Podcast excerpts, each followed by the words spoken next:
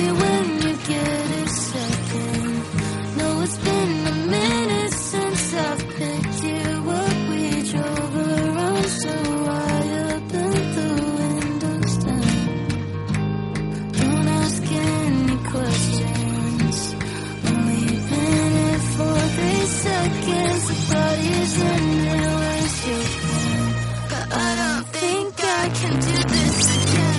¿Qué tal? Muy buenas, bienvenidos una semana más al podcast del fútbol femenino de Soccer City Media. Bienvenidos a again.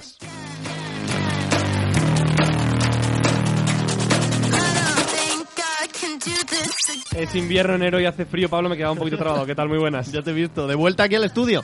Se me hacía ya raro un programa aquí a tu lado y más viendo aquí que hay que calentar un poquito la voz antes de empezar. Guille. Pues sí, la verdad que sí, se me coge un poquito porque, bueno, estoy un poquito resfriado, pero bueno, vamos a salvarlo a ver si el programa va bien, que yo creo que sí. Seguro, seguro que sí.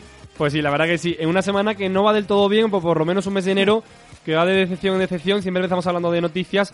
La principal noticia es que todavía no sabemos nada, no hay ninguna información oficial sobre la firma, la rúbrica defin- definitiva, Pablo, del convenio femenino. Sí, nos pusimos muy contentos cuando salió ese acuerdo, ¿no? Que por fin llegaba después de meses y meses de lucha. Pero yo creo que ya hasta que no veamos esa firma en el documento, aquí yo ya poco me voy a creer, ¿eh? Porque esto está siendo un verdadero quebradero de cabeza que, como hemos dicho siempre, eh, están pagando las únicas víctimas de todo esto que son las, las futbolistas. Las perjudicadas, las futbolistas de primera división, también de Reto Iberdrola, hay que decir que la única bueno distancia del convenio para su firma es el tema de derechos televisivos. Al final, egoísmo por una y otra parte que no se centran en poner las futbolistas en el centro de la balanza y llegar a un acuerdo por ellas. La última hora que os podemos contar desde el lunes, ya sabéis que es el día que grabamos el podcast de futbolistas, es que la AFE, con David Zaganzo a la cabeza, se ha reunido hoy lunes, ya ayer lunes si lo está escuchando el martes o cualquier día de la semana, con el grupo del Congreso del PSOE, del gobierno del PSOE, para analizar detenidamente un encuentro institucional la situación del convenio colectivo femenino, aunque por ahora, Pablo, no hay más novedades más allá de ello. Sí, no, si es, lo- eh, es que es volver a lo mismo, ¿no? Aquí hasta que no se firme y hasta que no se llegue a un a- a ese día en el que ambas partes cedan y cedan de verdad y, y- y nos dejemos de hemos llegado a un acuerdo, pero se va a firmar en un mes, pero se va a firmar... No, no, no, queremos que se firme y se firme ya porque la situación está siendo complicada y se está viendo ya en otros ámbitos, ¿no? Eh, me estaba acordando ahora del tuit que ponía Laura el eh, pasado domingo, creo que fue, un poco recordando la situación que vivíamos el año pasado, en la que llenábamos el Wanda Metropolitano Sí. para el gran partido de la temporada para ese Atlético de Madrid Fútbol Club Barcelona y este año para el mismo partido, es verdad que la dinámica de ambos equipos es totalmente diferente, pero para ese gran partido del año eh, nos tuvimos que ir a Alcalá y si no, no había forma de verlo, ¿no? Un poco una muestra más de los síntomas que estamos sufriendo esta temporada en Primera Iberdrola. Todo eso en la semana que se sorteó la Copa de la Reina, los primeros eh, partidos de Copa de la Reina que se jugarán 11, 12 y 13 de febrero. Hay encuentros muy disputados, como por ejemplo el Sevilla-Levante o el Sporting de Huelva-Barcelona. Todo lo tenemos en el Twitter de Futbolistas, así que vamos con ello, donde la noticia de la semana está en el empate, lo decía Pablo, en Alcalá de Henares, entre Atlético y Barça, ese 0-0 que deja todo por arriba aún más caliente y más apretado. Suscríbete a nuestros podcasts en nuestro canal de iBooks, Soccer City Media.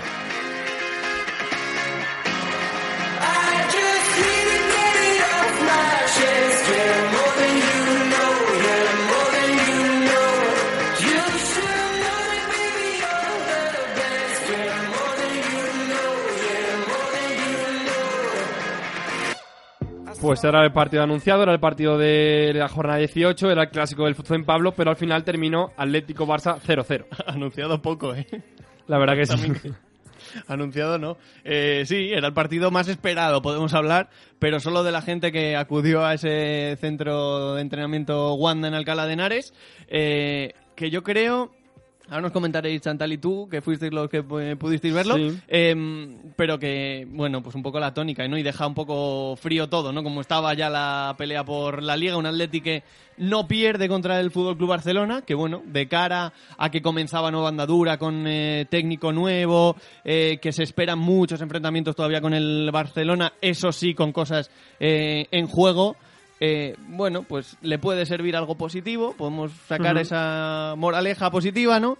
Para el Fútbol Club Barcelona, pues yo creo que fue un partido más, que se lo tomó con mucha calma, empate a cero, continúa la diferencia eh, con el Atlético de Madrid y ya pensar en otra cosa. Pues sí, fue un partido bastante frío. En rueda de prensa le preguntábamos a Luis Cortés por el partido, por la organización, por el sistema de juego. Venía sin Keira desde Barcelona, sin Vicky, sin Hansen. Y a última hora, una hora antes del partido, el Barça, por medio de su Twitter, por redes sociales, arroba FCB Femení, anunciaba que también se caía de la lista Aitana Bonmatí. Esta era la respuesta de Luis Cortés a futbolistas. Sí, el problema es que Aitana ayer, en... esto es como cuando vas a esquiar, que dices, va, la última bajada, y es cuando te, te lesionas, te caes y te lesionas, pues fue un poquito lo mismo. En la última acción del entreno, eh, hacíamos uno- unas acciones de ataque de dos contra uno, y justo en un tiro le, le movió el pie y fue a defender, le movió el pie y apoyó mal, y bueno, y tuvo unas molestias, y de aquí que viniéramos con, con 19 también, porque no sabíamos bien, bien cómo respondería el, el tobillo de, de Aitana, pero finalmente, viendo lo que nos viene, preferimos que, que hoy no, no forzara. Y sí que es cierto que eso te cambia un poco como entrenador, porque Aitana ya de inicio, o ya sea desde el banquillo, es una jugadora que te puede revolucionar un partido como este. Entonces creo que quizás sí que la hemos echado de menos, pero muy prontito estará otra vez con nosotros y luego la podemos aprovechar. Eso por parte del eh, Barça, por parte del Atleti le preguntábamos también en futbolistas a Chantal, a Chantal no, a Charlín Corral en, en zona misa, Chantal estaba por ahí también conmigo. Le preguntábamos que bueno, al final era un buen punto de inflexión para el partido, Pablo, que al final el Atleti había parado al Barça, primer equipo que no se deja encarjar un gol por el Barça en Liga, pero que esa era una lectura positiva, la lectura negativa es que era la principal opción para recortar puntos, no lo hacía, eso nos, nos contestaba Charlín Corral, que por cierto fue la 9 elegida por el nuevo entrenador para ser la referencia del Atleti. Sí, sí, sabemos que obviamente la liga cada vez es más difícil, ¿no? Eh, también tenemos que tener cuidado con Levante, que viene muy bien apretando atrás. Entonces, eh, es lo bonito de, de la liga, ¿no? Que cada vez este, está creciendo más, eh, no nos podemos relajar. Creo que ellas tampoco lo van a hacer, aunque estén arriba en puntos. Y nosotras, eh, este empate, pues mm, creo que nos sabe bien, ¿no? Por, por lo que dices, eh, nos tocan otros partidos contra ellas pronto, pero creo que era importante dejar esa huella de decir aquí estamos. Pues eso nos decía Charlín Corral, Pablo. Yo no sé, ¿tú qué piensas? Al final era una oportunidad para hacer, eh, hacer disminuir la cantidad de puntos. El Atleti jugó bastante bien, pero no es suficiente si no le recortas puntos a un rival que te saca mucho. Sí, es que era una situación muy complicada, ¿no? Era una semana muy complicada para el Atleti porque eh, aunque ganase la distancia seguía siendo un mundo.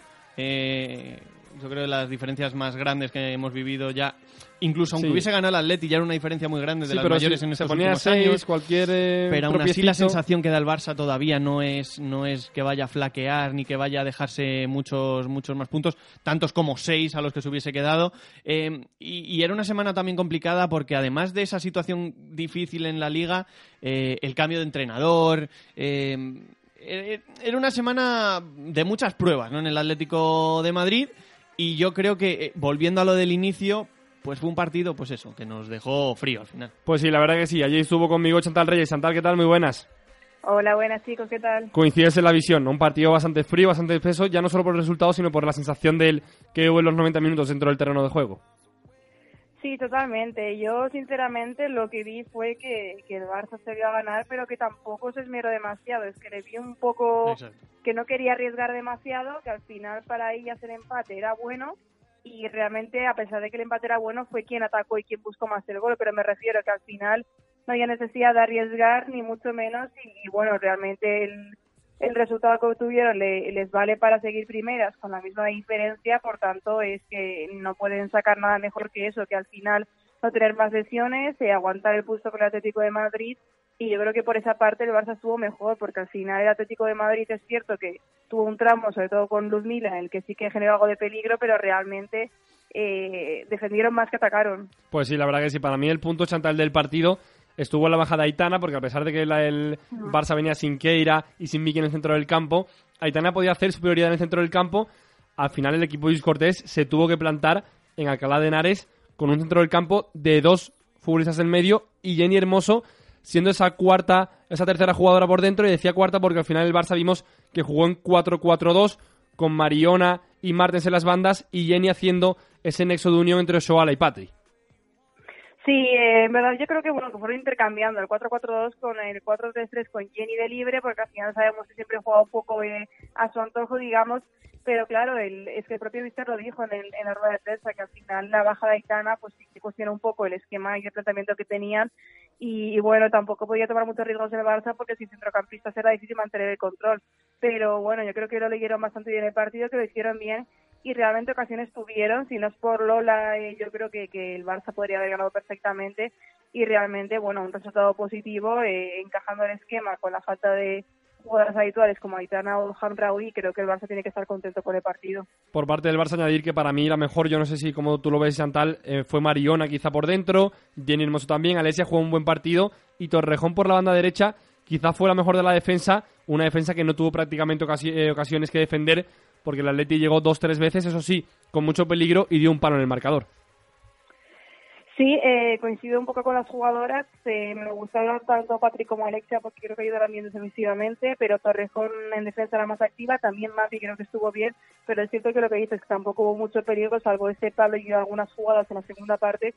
Y bueno, un Barça que, no sé, creo que leyó el partido bien y que es que realmente es lo que digo, no tenía que arriesgar y al final, salvo el tramo este con Luz Mila, en el que el Atlético de Madrid insistió bastante, el partido estuvo un poco de, de cara al Barça en base a lo que, lo que quería y lo que hacía. Luzmila, que, eh, Chantal, eh, vuelvo a lo que decía antes, nos tenéis que contar vosotros lo, lo- lo que visteis en, Sí. en, en Alcalá de Henares. Luzmila, que partía desde, desde el banco, no, no fue titular ante el Ujú. Fútbol Club Barcelona. Y a mí, a mí ahí sí me sorprendió un poco la posición que ocupó Lacey Santos, que está siendo la futbolista o, o- o la única fichaje que está teniendo mayor continuidad en el 11 de los diferentes técnicos que ya está teniendo el Atlético de Madrid a lo largo de, de esta temporada, la que más continuidad está teniendo sobre todo en este último tramo de liga. Eh, quería que hablases un poquito del papel que, que- que tuvo Lacey, que normalmente en los últimos partidos hacía, hacía siempre ese papel en el doble pivote, ya fuera con Torrecilla o sobre todo con Messi, pero que ocupaba otra posición nueva en este, en este nuevo esquema de- del Atlético de Madrid. Pues sí, al final sin Luzmila y sin Dugan optó por, eh, por Lacey en, en la parte delantera y yo creo que, que lo hizo bastante bien, o sea, eh, fue de las mejores jugadoras del Atlético en ataque para mí, o sea, en defensa destacó a Alessandri, incluso a Menayo y a Lola, pero en la parte de arriba eh, la que más eh, buscó eh, crear algo fue Lacey, al final es una jugadora que estamos viendo que, que se adapta muy bien a donde le pidan, o sea, da igual la posición en la que se lo pidan, y es un poco el comodín, ¿no? Que ha encontrado este nuevo entrenador para ponerla ahí arriba. Es cierto que al final no encontró el gol, pero es que tampoco fue cosa suya porque el equipo tampoco lo buscó mucho. Pero creo que es una jugadora eh, que, bueno, que es que es comodín, que es pieza clave porque realmente el mejor fichaje en cuanto a rendimiento. Y si ya puede jugar también en la parte de arriba, pues es que que falta Daisy. Por sí, la verdad que mejor, que me- mejor que mejor. Yo no sé si Chantal si está de acuerdo conmigo, pero al final vimos a una Am- Amanda que muy venida menos, jugó en momentos de falsa 9, dejando a un poquito en el costado para buscar la salida por banda derecha con Kenty y con Charlene. Pero al final yo creo que le ha ganado mucho el puesto a Amanda. Y, y digo Amanda porque cuando Ludmila esté bien, yo creo que la dupla Chantal-Ludmila va a ser eh, un acierto del nuevo técnico, de Dani. Porque claro, cuando tengas equipos menos competitivos que el Barça, saldrás un poquito a ser un poquito más ofensivo que el otro día. Jugó muy bien Virginia Torrecilla con Messi, era una de las dudas del partido. También el Barça no tenía tanto músculo en el centro del campo, sin Keira o sin Aitana. Jenny era más un alma libre en el centro del campo que Alexia o Patrick Guijarro. Y fue un acierto para de Dani, del nuevo técnico del Atlético de, de Madrid, tener ahí tres jugadoras muy importantes. Messi Torrecilla muy posicionales. Torrecilla hablaba mucho, muchísimo con Menaño en el lateral izquierdo, con Kenty en el lateral derecho, con Messi, con Lexi Santos, que caía pero también salía. Para mí un acierto el fichaje de Lexi Santos. Y claro, ahí el Atleti ganó muchísimo. Y sobre todo para mí el cambio del Atleti, que yo creo que Chantal, tú estás de acuerdo, salió Amanda, entró Ludmila y el Atleti fue otro totalmente. Totalmente, es que cambió el partido de forma radical. Es cierto que, que, bueno, que ese empuje que tuvo el Atlético con la entrada de Luzmila duró pues unos 15 minutos, pero ya fue más de lo que vimos en todo el partido, es que fue llegar Luzmila y tener ocasiones y acercarse a la portería eh, custodiada por Sandra Paños. Yo creo que fue el cambio correcto. Si Luzmila no jugó de inicio fue porque venía de lesión y lo cierto es que la entrada de Luzmila dio al Atlético otro aire de oxígeno, ya no solo por las ocasiones, sino por el, el ánimo que insufló ella misma en el, en el terreno de juego. Lo que pasa es que lo que digo, que no duró mucho, pero los mejores minutos del Atlético llegaron con Luzmila sin duda alguna. Mm, eh, yo quería preguntaros también por otros dos eh, nombres en el cuadro rojiblanco. Uno es eh, Laia Alexandri, que en el periodo Sí. de, de Pablo López yo creo que ha sufrido un bajón eh, bastante considerable. Y no sé si en esta nueva etapa, o lo que se pudo ver con eh, el Fútbol Club Barcelona, hubo un cambio de dinámica. Eh, sí, para mí Laia Alexandri cuajó de los mejores partidos de esta temporada sin duda alguna, o sea, es que la destacábamos todos en el partido porque porque es que fue parecía, bueno, la Laia que conocemos, ¿no? Que lo habitual no era lo que estábamos viendo en las últimas jornadas y en general tanto ella como el entrenador han destacado que, que este partido sí es un es un eh, aprendizaje positivo porque al final, bueno, trabajaron como continuidad al Barça y realmente lo han conseguido. Al final es el primer partido de toda la liga en el que el Barça no marca y eso también es importante. Es cierto que de cara a la liga mm, esto no afecta mucho porque la, la ventaja se mantiene igual, pero sí que creo que, que de cara a trabajar para los siguientes partidos contra el Barça, para el Atlético esto puede ser una dosis muy importante de energía. Y Chantal, otro nombre del que hemos hablado desde el inicio de temporada, sobre todo eh, por ese duelo en la portería, una vez llegaba Sari Van Benedal este, este verano, eh, es un poco, no sé si, si compartís ese, este pensamiento, como que Lola se ha vuelto a hacer con la portería del Atlético de Madrid y yo creo que hay pocas dudas. Pues sí, ¿no? Yo creo que son ya tres partidos consecutivos los que lleva bajo palos. Eh, contra el Barça estuvo muy bien, o sea, para mí fue eh, la mejor portera de la jornada. También la, temporada, la jornada pasada contra el Sevilla tuvo una buena actuación y parece que poco a poco es ella la que toma otra vez el, el- la titularidad en, en la portería. Al final es complicado elegir entre dos porteras, pero bueno, Lola tiene a su favor que conoce al equipo muy bien, que tiene la confianza de todas y al final se entiende muy bien con, con Menayo, Alisandi, con, con todas. Pero sí que parece que de momento toma la delantera porque de los últimos seis partidos creo que ha jugado eh, cinco.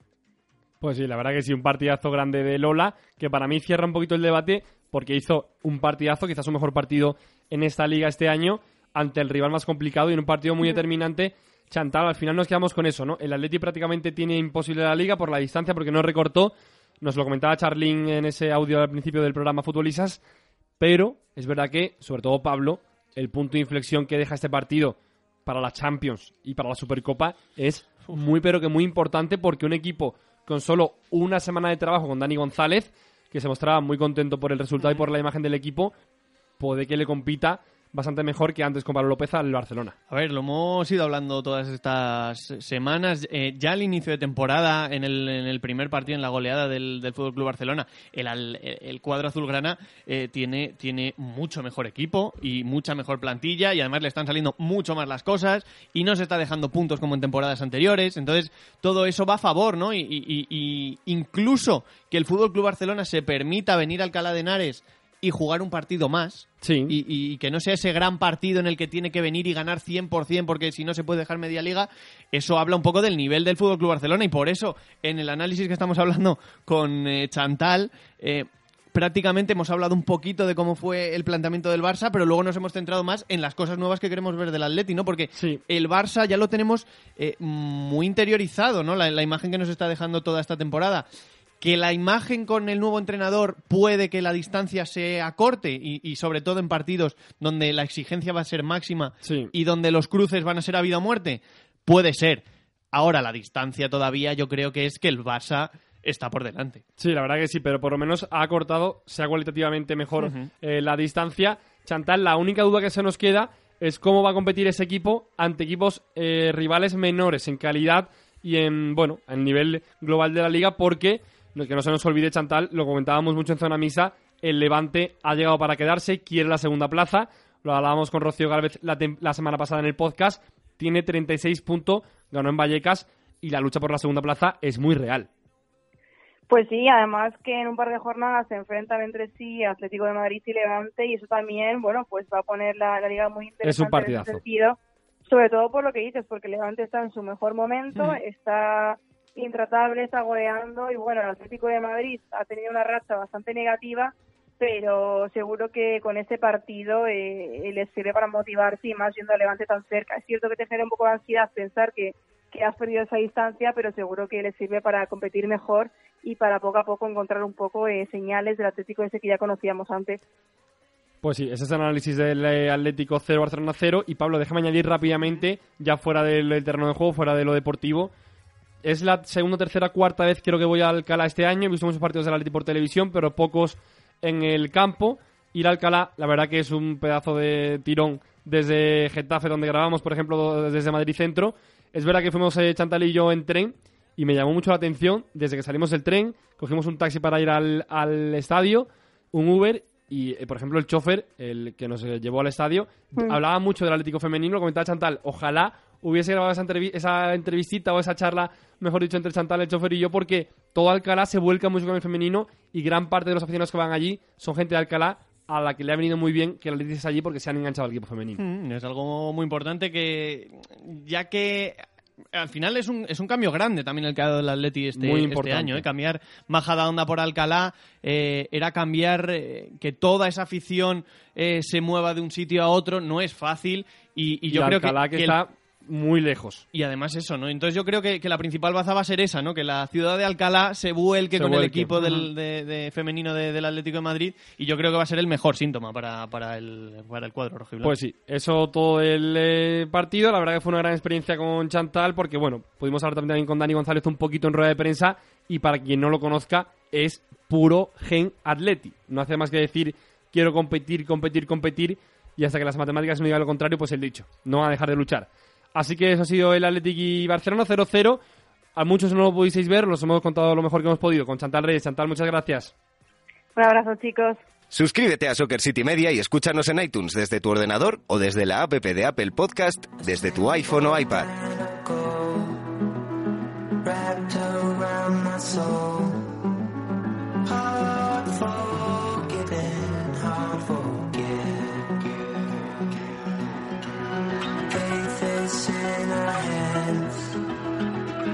Castles made of sand. No more guessing, no regrets. And you Pues eh, naturalmente hubo mucha más jornada 18, aparte de ese Atlético 0 Barça 0 que se vivió el sábado a las 12 de la mañana en el Centro Deportivo Wanda del Alcalá de Henares. Pablo, hay que decir que no vamos a hablar del Gre- Español 1 Madrid Club de Fútbol Femenino 3, hay que decir que ha sido un partido de la jornada, que el Madrid de moda y está haciendo muy bien con los fichajes, pero tenemos una causa, y es que lo vamos a tratar en YouTube a partir del martes a las seis y media. En cuanto terminen el podcast, esperan al jueves y ya está. Al martes. ¿Martes? Martes, Venga, martes. martes vale. Tenemos el martes a las 6 de la tarde, estamos finos nosotros por aquí. El vídeo de YouTube del Madrid de Óscar Fernández, pero hay que hablar de mucha más jornada y por eso tenemos al otro lado del teléfono en Futbolistas a Laura Lapo. Laura, ¿qué tal? Muy buenas. Hola, Guille. Hola, Pablo. ¿Qué tal? Hubo mucha más jornada, ¿no? Destacad, por ejemplo, también la derrota del Valencia, que perdió una vez más, esta vez en el campo del Athletic Club de Fútbol Femenino. Sí, perdió el Lezama y ya acumula 10 jornadas sin, sin conocer la victoria. Eh, números ya críticos para el equipo de Irene Ferreras, que está solo dos puntos por encima del descenso. Y la jornada próxima se antoja eh, clave en esa parte de la tabla. Se, se mide al Betis.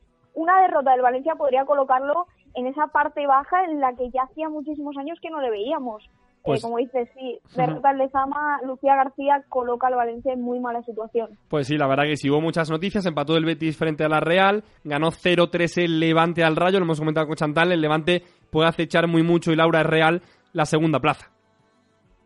Sí, el Levante muy, muy bien, ya lo venimos comentando estas jornadas. Eh, ganó con solvencia uno de los equipos más complicados de esta temporada y, y se acerca a esa segunda plaza. Cuidado con el Atlético de Madrid, que por el retrovisor tiene al Levante de María Pri, que además dejando muy buenas sensaciones. Pablo, yo es que estoy enamorado del Levante, la verdad. Entrevisté la semana pasada, entrevistamos a Rocío Galvez y yo, desde que hablé con Rocío Galvez, para mí ha sido un punto eh, de inflexión en mi vida, un punto de final, porque ahora voy con el Levante a muerte en todo. Que hay momentos- hay momentos en la los vida, oyentes, ¿no? pero por lo menos en esta Copa de la Reina, oye, me gustaría, al igual que lo hicimos con la Real Sociedad, que la ganara el Levante porque sería buen triunfo. Sí, no, hombre, lo, lo comenta Laura. Yo creo que es un equipo que ya lleva muchas semanas que está dejando Sí. muy buena imagen. eh, y el Atleti, por los eh, resultados que lleva cosechando en las últimas seis, siete jornadas, eh, tiene que dejar de mirar en esa pelea por la liga y, y centrarse más en lo que viene por detrás, que viene muy, muy fuerte. Pues sí, por arriba y por abajo, aunque hay muchos equipos de moda, esta semana, Laura, el equipo, gran equipo, aparte del Madrid, es el Granadilla de Tenerife, que le ganó, siendo la revelación de la jornada, 5-3 a todo un deportivo que tuvo un mal día. Sí, el Granadilla que nos sorprendió a todos porque el Depor la verdad es que se están dejando muy pocos puntos y mucho menos está cosechando estas goleadas. Es, es una noticia llamativa cuando menos el Granadilla que bueno, que yo creo que está demostrando que en las segundas partes, las segundas vueltas son lo suyo. La temporada pasada ya lo demostró y esta la verdad es que ha arrancado muy bien con esa victoria contra el Sevilla, ese empate es verdad que en las gaunas, pero luego esta goleada que además le hace alejarse de esa zona baja y sobre todo dejar muy buenas sensaciones con una María José que está on fire de cara al gol. Pues sí, ahora hablamos de María José, pero rápidamente, Laura, al final, entrenador nuevo, se va Amaral, llega Francis, no pierde fuera de casa, lo, lo cual es un añadido, y gana los dos partidos dentro de Tenerife, que para un equipo que estaba peleando por abajo y que ahora pelea por la mitad de la tabla, es un gran balón de oxígeno que el equipo gane siempre dentro de casa, hacer un fortín de- de- del estadio de Tenerife. Sí, porque además el Estadio La Palmera siempre ha sido un campo en el que ha costado mucho a los equipos sacar puntos y esta temporada en la primera vuelta estaba haciendo eh, todo lo contrario, ¿no? Eh, es una buena noticia que ahora a las órdenes de otro técnico, porque la verdad es que está haciendo un vaivén en el banquillo tinerfeño, pues por lo menos el equipo consiga sumar victorias en casa y además yo creo que con buenas sensaciones, porque la verdad es que ganarle al Depor, decía, no es nada fácil y además golearle, eh, dejar esos buenos registros yo creo que da una confianza que, que le va a servir mucho al, al Granadilla pues para seguir sumando y alejarse más de esa zona que no le pertenece y acercarse más a la de las últimas temporadas que es la zona alta. Laura, lo, comentabas tú y yo creo que, vamos, yo estoy, estoy muy de acuerdo, pero mm, quiero que, que- a ver si, si puedes explicarlo de mejor. Eh, yo creo que el factor diferencial, uno de los factores diferenciales que ha hecho cambiar esta dinámica del, Granadilla, tú lo has dicho, está en un nombre propio que es el de María José, no solo por el hat-trick de esta última jornada, sino porque lleva cinco goles en los últimos cuatro partidos, que son cifras eh, de una goleadora, como es eh, María José, y que quizá era una dinámica que todavía no había conseguido en esta temporada. Sí, el estar acertado para el gol, porque la verdad es que el Granadilla no es un equipo que reciba muchos goles. Eh, Yuyuba está bien, Patrick Gavira también mantiene el nivel, luego tiene eh, a Estella muy bien, Pisco que también es una lateral que está que rindiendo un nivel pues al que nos acostumbra las temporadas pasadas. Es un equipo que en todas las líneas está bastante bastante bien, pero luego le faltaba en esa línea de gol eh, donde tiene a dos futbolistas diferenciales como son María José y también Martín Prieto, pues estar más acertadas de cara al gol, sumar eh, en ese en ese aspecto, ¿no? Y, y hacer pues con ello que que el Granadilla consiguiera sumar puntos, ¿no? Entonces es muy importante que María José esté enchufada de cara al gol, al final ha sido la delantera que las últimas temporadas ha conseguido eh, pues ser protagonista de cara al gol y también Martín Prieto y Alegra Pollack que yo creo que sí que es verdad que con- no con números tan llamativos como el de María José pero también están aportando gol, también están aportando cosas como Alegra Pollack el otro día contra el Logroño que favorece que, que se pite ese penalti y al final esa parcela es muy importante que, que esté bien y como decimos pues en esta segunda vuelta parece que así está siendo. Una parcela atacante que ahora sí está enchufada, personificada, como hemos hablado, en la figura de una María José Pérez que nos va a atender en unos minutos. Laura Lapón, una semana más, un placer. Un abrazo chicos. Pues el partidazo de la semana, como nos contaba Laura, está siendo Pablo, o ha sido mejor dicho, el 5-3 del Tenerife al Depor, que no se lo esperaba nadie, yo creo que nadie se lo esperaba, pero al final se ha consolidado como partidazo de la jornada 18. Sí, gran goleada, mm, además porque eh, se ha convertido en casi un- algo muy complicado, ¿no? Robarle puntos a este D porque está sorprendiendo toda la temporada eh, y además hacerlo eh, y marcar cinco goles en, en un partido es tremendo. Así que al final tenía que ser el partido de la jornada. Yo creo. Pues sí, ha sido el partido de la jornada ese Granadilla ese Tenerife 5 de por 3, pero sin duda hay un nombre por encima del resto en el equipo de Francis Díaz, que es el de María José Pérez. María José, ¿qué tal? Muy buenas. Buenas, ¿qué tal? Oye, ¿qué tal viste el partido? Entiendo que muy bien, ¿no? Sí, muy bien. El equipo lleva una línea de, de este, bueno, el tercer partido es este que, bueno, que, que ha hecho muy buenos partidos. Lo que pasa que no han sido resultados favorables. Eh, al final, el trabajo de todo el equipo ha llevado a esta, a esta semana a, a ganar el partido y a que los tres puntos se queden en casa contra un rival eh, muy bueno porque no hay que de, de- desmejorar a, a la, al Depor, porque al final está ahí arriba por, por méritos propios. Pues sí, la verdad que sí. El equipo lleva tres semanas sin perder, dos victorias, un empate. Digamos que ya se consolida la zona media sin temor al posible descenso, ¿no? Sí, bueno, eh, es nuestro objetivo el, el no descender y, y, bueno, cada semana trabajamos eh, duro para intentar pues eso, eh, sufrir lo menos posible y, y sobre todo pues estar en una zona en, en la cual eh, el equipo esté bien y que no peligre eh, estar en primera división. Pues sí, parecía un partido normal, todo lógico, pero en el minuto 53 metes un golazo, el 3-1, metes el 4-1 y el 5-2 en el 64. Son 10 minutos de locura. Empiezo por el primero, María José. Fue un golazo, un tremendo golazo. No sé si era la intención o no, entiendo que sí. Sí, bueno, la verdad que eh, es feo decirlo, pero fue un golazo. Eh, Total, eh, total. la intención, la intención es la que la que se ve en la imagen, porque el balón eh, me sobrepasa por el desmarque que hago y, y bueno, pienso que que la portera iba a salir porque porque bueno ya me iba de pasada.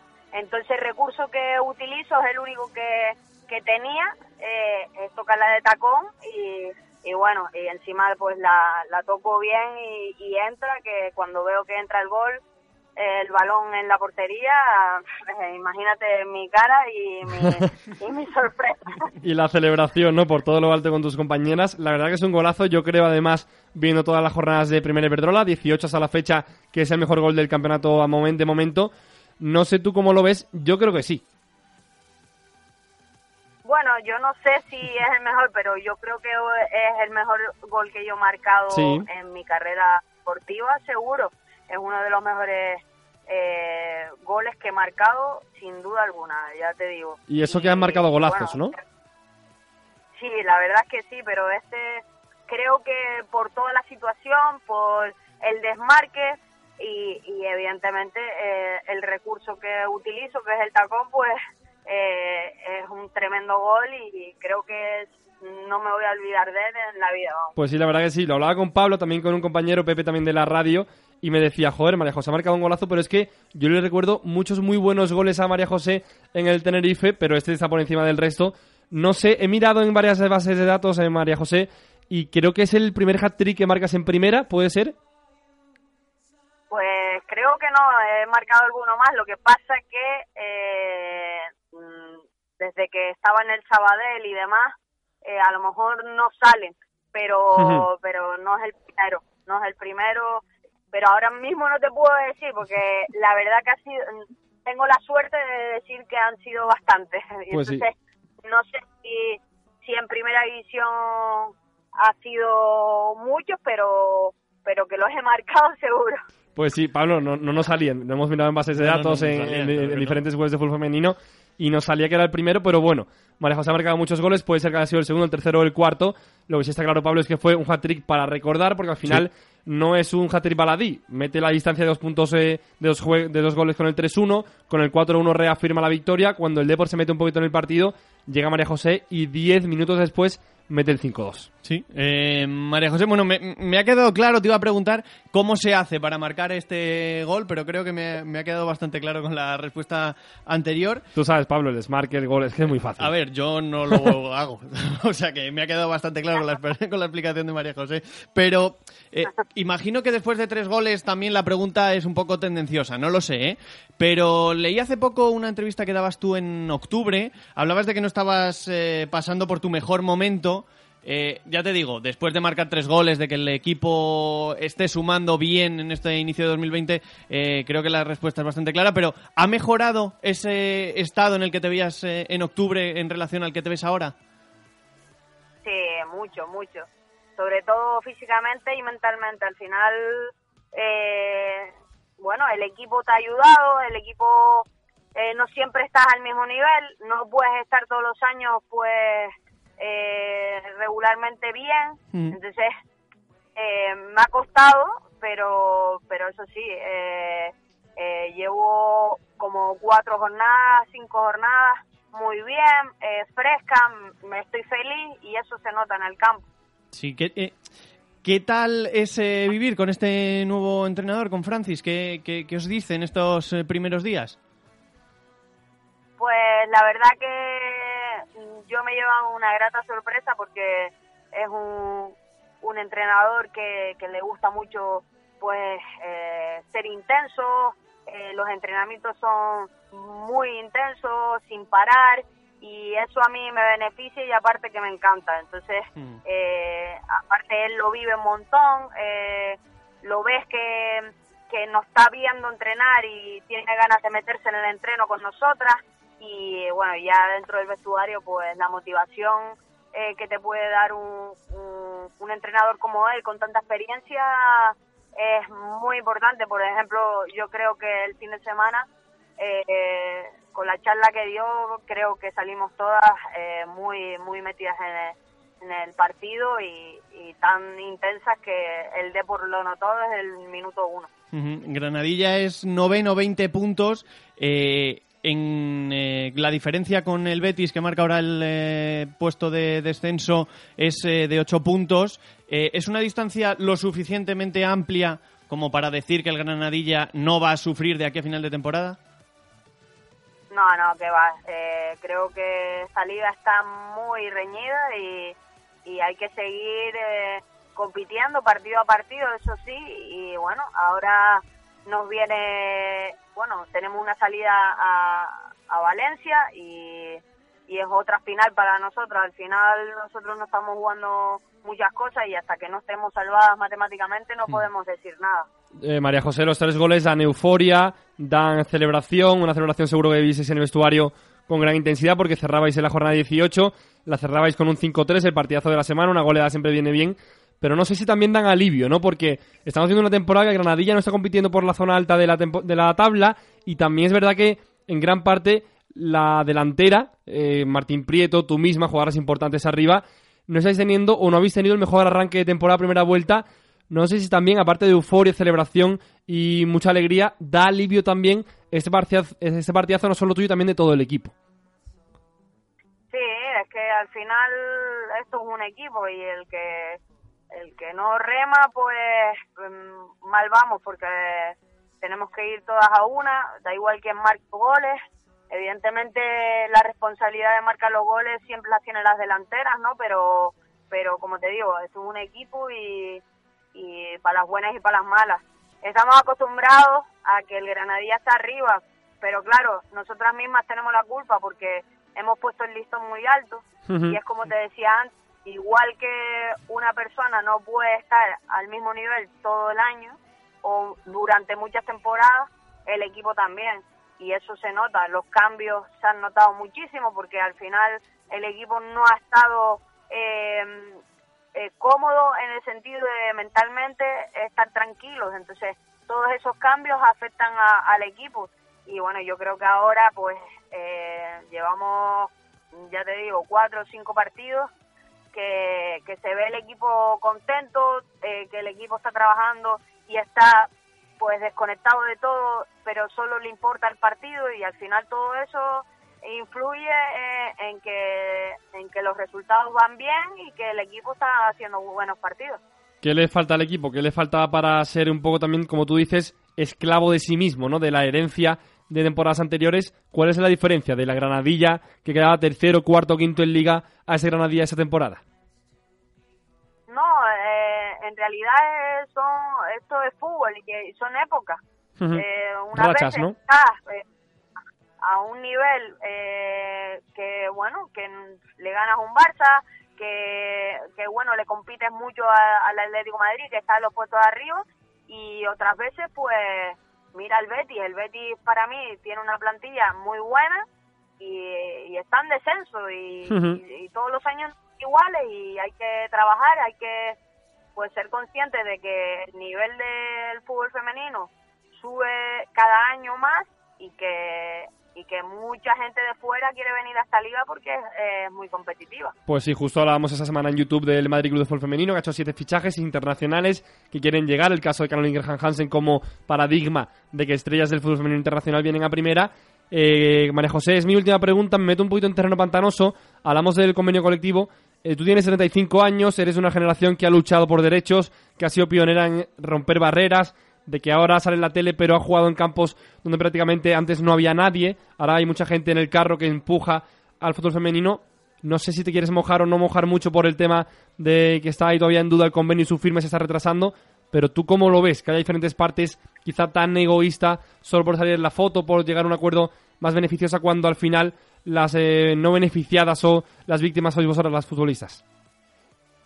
No, al final la- las víctimas, como tú dices, o la- las perjudicadas de eso somos las futbolistas. Yo parece que nos están tomando el pelo y, y claro, al final no sabes ni qué decir ni qué hacer porque te ves entre la espada y la pared y, y bueno, yo creo que, que todas las futbolistas de, de la liga eh, estamos luchando por ese convenio hace muchos años y merecemos eh, pues un convenio, una pues una ley, una un algo para que nosotros tengamos un porvenir. Eh, al final no será el mío, serán de las que vienen de atrás, pero pero ya está bien de tomarnos el pelo. Recordemos, Pablo, que es un convenio de mínimo, que no es un convenio de lujo, es un convenio de derechos mínimos para que las futbolistas sean por lo menos mínimamente mil euristas. Y eso es lo que yo creo está haciendo, que- o, o debería hacer que se sonrojase más, más de uno, María José.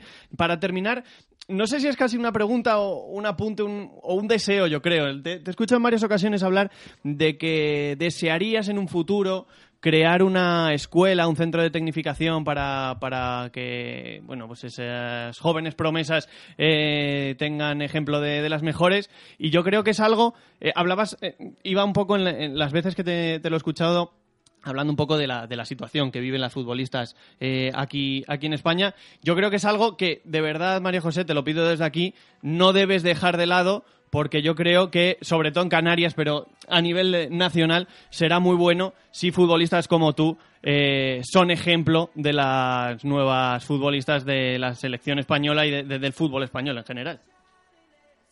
Hombre, eh, a mí me encantaría, pero es verdad que, que el dinero que se tiene que utilizar en, en, bueno, en lo que yo tengo idea para hacer una escuela de tecnificación eh, es grande, porque para hacer una algo de tecnificación se puede hacer, pero evidentemente eh, necesitas material en el cual eh, las futbolistas que vayan a hacer tecnificación tengan todos los medios para poder hacerlo.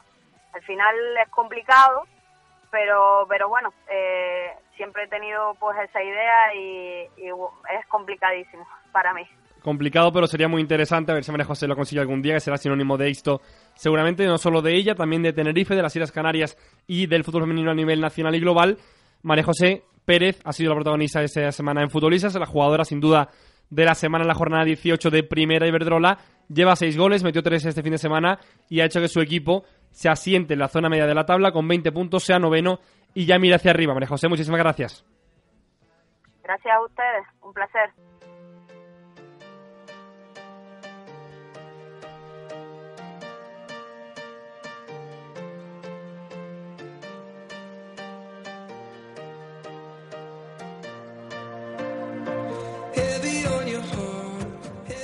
Pues nos hemos pasado por Barcelona, Pablo, también por Tenerife con Laura y con María José y poco más nos queda de programa, solo pasarnos por Sevilla para hablar con nuestro analista y compañero de, de cabecera. No está mal el programa ¿eh? de viajes, había que acabar en el sur, buena tierra. Siempre acaban en Y el si sur. es para hablar con Pechi, pues mucho más. ¿Qué tal, Pechi? Muy buenas, ¿cómo estás? Muy buenas, ¿qué tal? ¿Cómo estáis? La verdad que os estoy escuchando y me halaga saber que os encanta el sur. Sabéis que aquí tenéis vuestra casa. Hombre, como para no gustarme a mí que soy de Málaga, ¿no? Imagínate. Bueno, por supuesto, además aquí hay un fútbol espectacular, eh, un tiempo increíble, se come de maravilla. Vamos, yo os invito cuando queráis. Pechi, el sur está de moda en el fútbol femenino, en el masculino, la Copa de la Reina se jugó en Granada, los Goya, un año en Sevilla, un año en Málaga, mejor actor Antonio Banderas de Málaga, mejor actriz de Belén Cuesta de Sevilla, como para que no, ¿eh? Hombre, todo lo bueno está aquí. Es que todo lo bueno empieza y que- termina en el sur. Claro, o sea, eh, ya es que ya con el que estoy hablando ya es tan buena persona, ¿no? Eh, con la persona que estoy hablando que, hombre, te dice lo bueno que es aquí el sur. Pues sí, la verdad que sí. eh, la verdad que sí, que aquí no nos podemos quejar en, en el sur de, de todo lo que tenemos, que tenemos absolutamente de todo. Lo bueno está en el sur, también en Madrid, aunque poquito, pero hay algo salvable. Y Oye, se puede oye. salvar algo este fin de semana, es sobre todo el Madrid Club de Fútbol Femenino, que con fichajes se ha vuelto loco y está, está siendo un equipo revelación en ese inicio de enero de 2020. Sí, totalmente. La verdad es que el Madrid Club de Fútbol Femenino necesitaba incorporar futbolistas en invierno porque eh, había pasado por una muy mala racha de resultados en, en- en un momento de la competición. Llegó a estar hasta 10 partidos sin ganar, por lo tanto el equipo necesitaba renovarse en el mercado de invierno y de qué manera. Han incorporado entre, creo que son entre 6 y 7 futbolistas las que han incorporado en Siete, el mercado siete, de 7 finalmente, o sea que son, son muchas jugadoras las que han incorporado, prácticamente medio equipo. Daros cuenta que el Madrid Club de Fútbol Femenino tenía dos problemas en, en este inicio de campaña. Uno era las lesiones, se lesionaron muchas jugadoras, sobre todo en zona defensiva, y el otro es que no tenía delantera. Es verdad que vino Mari, Mario Deli, Deli, pero terminó rescindiendo contrato, además que tampoco dio un rendimiento son, superlativo, o sea, creo que marcó uno o dos goles solo, por lo tanto el Madrid necesitaba fichar delanteras, gente arriba y gente abajo, y es lo que ha hecho en este mercado de invierno. Especialmente yo destaco el fichaje de Jayce, que a mí ya cuando estuvo en el Madrid Club de Fútbol Femenino me pareció una muy buena futbolista, estuvo en el Benfica y ahora han vuelto a fichar en el invierno, y de qué forma, o sea, eh, desde que llegó ha empezado ha marcado, marcó en esta última jornada contra el Español el tercer gol y luego otra futbolista que a mí por lo menos me está sorprendiendo bastante. La vi debutar contra el Betis, que fue su primer partido y, y os hablo de, de la futbolista que marcó dos goles en la pasada jornada ante el Español, de, de Rita, una jugadora que es eh, muy corpulenta, que es explosiva, que es rápida, eh, Rita Chic- Chikwelu, o sea, es un, tiene un apellido complicado, es nigeriana y yo por lo menos no la conocía, pero los números que está ofreciendo, sobre todo en la, en la parte de la media punta, que es donde se, donde se mueve la futbolista nigeriana, pues tiene mucha llegada desde esa zona de segunda línea y está aportando goles, o sea, marcó dos contra el español. Sí, tres goles en tres partidos. Rita Chicuelu, que es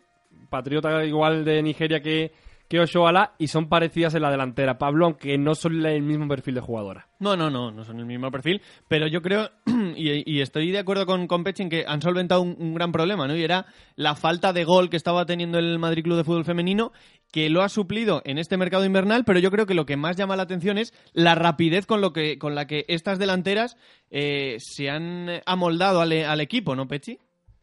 Sí, totalmente, estoy de acuerdo contigo, porque muchas veces llegan gente de invierno, Exacto. futbolistas que en- están ofrecidas por agencias y la verdad es que rendimiento que es una incógnita, pero de momento a Madrid le está saliendo bastante bien, pero no solo arriba en, en- en la delantera, también abajo, o sea, Mm. eh, con Ingrid Wald en el lateral derecho se ha adaptado bastante bien, también eh, Antonia da Costa, Antonia da Costa Silva en el centro de la zaga, la norteamericana Frisbee, la mm, surcoreana Jansen Lee, Jansen Lee, yo, o sea que es que el equipo para para todas las incorporaciones que ha hecho en invierno a mí me sorprende para Sí. bien lo rápido que se han adaptado todas y lo que se entienden que es muy complicado y sobre todo en invierno con- porque vienen jugadoras que en este caso la mayoría no conocen la liga y a mí por lo menos me sorprende bastante lo bien que se han adaptado todas Pues sí, la dinámica positiva que está teniendo el Madrid Club de Fútbol Femenino en este inicio de 2020, muy positiva.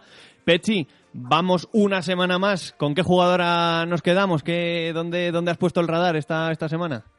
Pues fijaos, ya sabéis que me gusta el sur, que voy a tirar para la tierra y tengo dos jugadoras en mente. Una debutó, de hecho las dos se enfrentaron este fin de semana, pero me voy a decantar por una de ellas, que es, eh, os voy a decir las dos opciones, pero me voy a decantar por Almudena Rivero, centrocampista del Sevilla, 17 años, segunda titularidad consecutiva en el equipo de Cristian Toro en el centro del campo. Ya cuajó un grandísimo partido contra el Atlético Madrid, el partido en el que Sevilla empató a dos, y volvió a cuajar una gran actuación contra el Sporting de Huelva en un partido gris del, del Sevilla. Para mí una de las cosas más destacables fue la actuación de Almudena Rivero, sobre todo a nivel físico. Con 17 años una jugadora que es incansable en el centro del campo, que le aporta mucho oxígeno al equipo y a mí me sorprende con esta edad lo rápido que se está adaptando a la primera Iberdrola y los dos buenos partidos que lleva contra dos equipos muy complicados, tanto Atlético Madrid como Sporting de Huelva, que te exigen mucho físicamente.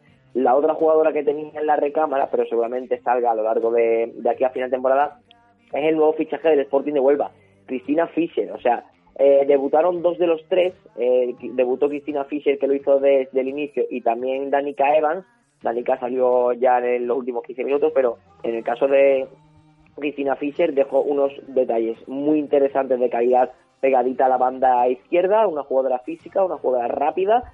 Sí que es cierto que fue de más a menos porque todavía físicamente no está al 100%, pero es una jugadora que le va a dar mucho al Sporting de Huelva en esa banda izquierda. Y luego en el caso de Danica Evans, pues yo ya la conocía de Orlando Pride, me han hablado muy bien de ella del fútbol universitario estadounidense. Todavía tiene que coger ritmo, tiene que coger todavía, tiene que adaptarse a la liga, pero ya en su primer partido contra el Sevilla, pues vio algunos eh, detalles de, de lo que le puede aportar al equipo en zona de ataque. Pues Fisher y Rivero apuntadas en la agenda de Pechi.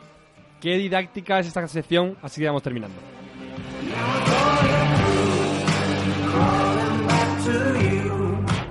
So have you got the goods? Pues hasta aquí va a ser, Pablo, ese futbolista de hoy que hemos terminado bastante en el sur, porque Pechi y yo Sí. somos bastante defensores de, No, no, del me queda sur de- clarísimo, me de queda Andalucía, pero oye, teniendo dos jugadoras nuevas en la agenda, que podemos disfrutar a partir de ahora. Sí, no, yo ya estoy cogiendo los billetes. Primero Sevilla, luego Málaga. Me habéis dicho que tengo casa Sí. en los dos sitios, así que yo ya. Perfecto. Pechi, para la semana que viene mucho más y aquí en Futbolistas lo sabremos. Muchas gracias. Hasta luego, un fuerte abrazo. Pues nada, diciendo a Pechi y Pablo no nos queda mucho más, así que, oye, un placer tenerte por aquí y hasta la semana que viene, que yo me voy de viaje, ya, ya lo sabes, así que a lo mejor te encargas tú, lo hacemos el domingo, hay que ver, pero Algo seguro, sale. seguro 100% habrá podcast. Muchas gracias. Hasta luego.